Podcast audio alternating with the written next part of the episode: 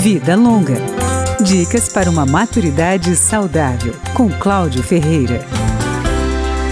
A alimentação saudável é uma das estratégias para a qualidade de vida dos idosos. Uma cartilha do SESC tem dicas para estimular o cuidado da saúde a partir do que se come. A primeira sugestão é fazer pelo menos três refeições ao longo do dia. Nos intervalos, pequenos lanches. Comer de três em três horas é uma boa estratégia. Para variar o paladar, vale adicionar temperos diferentes à comida.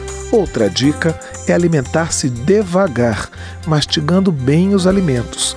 Isso contribui para a sensação de saciedade, além de facilitar a digestão e o aproveitamento dos nutrientes.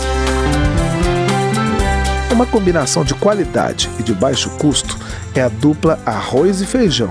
A recomendação é consumi-los pelo menos uma vez ao dia e no mínimo cinco vezes por semana. Alimentos de época, que estão na safra, são outra opção mais barata. Comer uma hortaliça verde diariamente, além de variar a cor das frutas e legumes ao longo da semana, garantem uma diversidade de nutrientes. Consuma com moderação alimentos como coração, fígado e moela. Juntamente com as carnes vermelhas, eles são ricos em colesterol. Prefira alimentos de origem vegetal, como soja, lentilha, grão de bico e ervilha. O óleo vegetal deve ser usado em pequenas quantidades na hora de cozinhar. Em média, um litro por mês é suficiente para uma família de quatro pessoas. E óleo de fritura não deve ser reutilizado no preparo das refeições.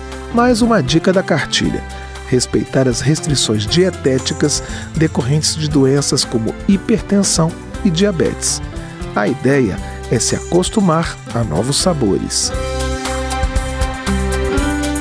Vida Longa, com Cláudio Ferreira.